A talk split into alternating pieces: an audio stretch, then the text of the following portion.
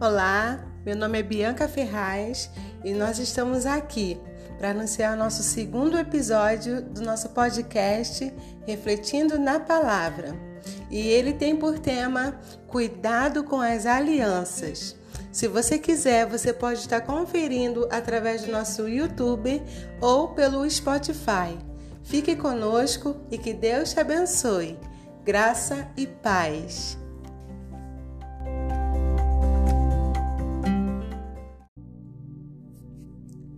Provérbios capítulo 6.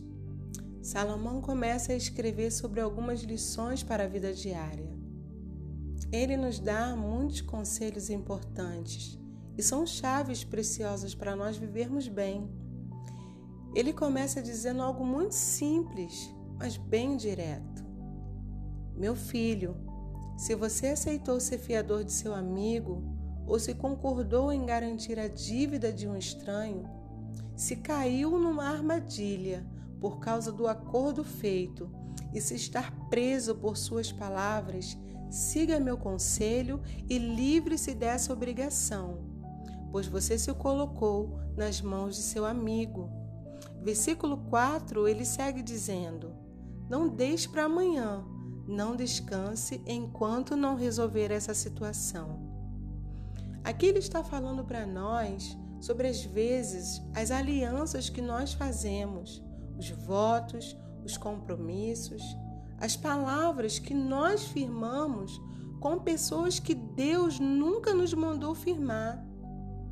Às vezes, nós nos envolvemos em alguns acordos e nos embaraçamos porque nos comprometemos e demos a nossa palavra, não é mesmo? Será que você consegue se recordar agora de alguma situação desse tipo? Que você passou ou está passando até agora, nesse exato momento, algum tipo de transtorno que essa aliança que você firmou está trazendo para a tua vida? E a primeira coisa que nós precisamos fazer é aprender a ouvir de Deus e tomar muito cuidado com no, as nossas alianças. Se você hoje tem aliança com pessoas, ou você empenhou a sua palavra ou seu compromisso com alguém, pense bem. Porque às vezes essas alianças firmadas da maneira errada, votos que você faz, podem se tornar uma aliança danosa para você. Eu te convido a orar a Deus e refletir nessa palavra, mas também a resolver situações pendentes e, se for o caso, desfazer alianças que Deus não mandou que você fizesse. Eu ouvi uma frase que eu tomei para a minha vida, para o meu coração, e eu quero compartilhar com você.